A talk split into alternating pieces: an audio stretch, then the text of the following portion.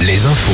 Les infos de 18h avec Denis Lebars. Bonsoir. Bonsoir à tous. Deux faits nouveaux dans l'actualité aujourd'hui. Deux du nouveau dans l'enquête sur la disparition de Leslie et Kevin et un tournant au sein de la Fédération française de football. L'enquête tout d'abord avec l'interpellation ce matin d'un jeune homme présenté comme une connaissance du jeune couple porté disparu depuis trois mois.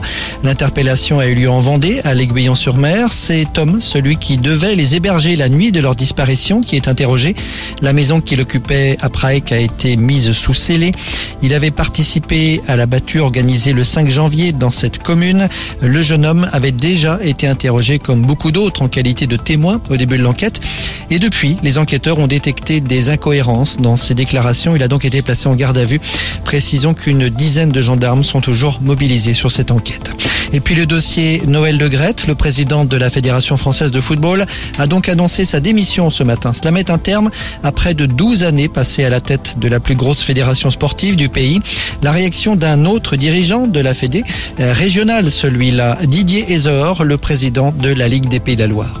Le président Le Gret a été un président remarquable pendant une grande partie de son mandat. Il est dommage que, la fin ait été un peu entachée, c'est le moins qu'on puisse dire. Mais je pense que ces, problèmes de santé récurrents ont forcément baissé son, acuité et sa vigilance. Voilà, mais ne pas oublier tout ce qu'il a fait à un moment où, où il a repris euh, la fédération euh, et l'équipe de France.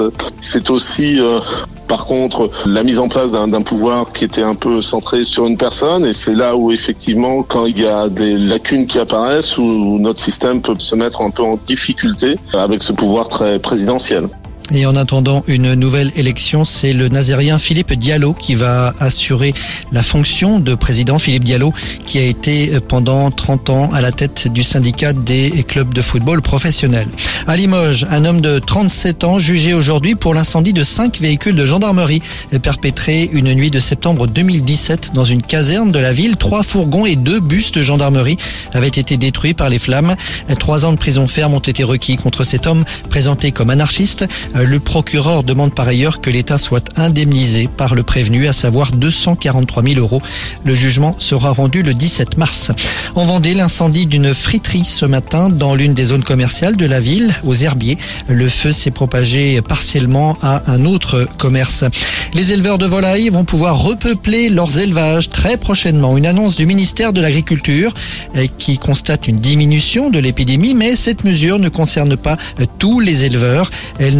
Pas s'appliquer dans les zones à forte densité d'élevage. En Pays de la Loire, par exemple, cela représente 45 communes. La Coupe de France de foot. Premier quart de finale ce soir entre Lyon et Grenoble. Les autres matchs se jouent demain soir. Nantes, rappelons-le, recevra Lens, mais à huis clos à la Bougeoire. En basket, Cholet joue pour sa part les huitièmes de finale de la Coupe de France ce soir à Saint-Chamond.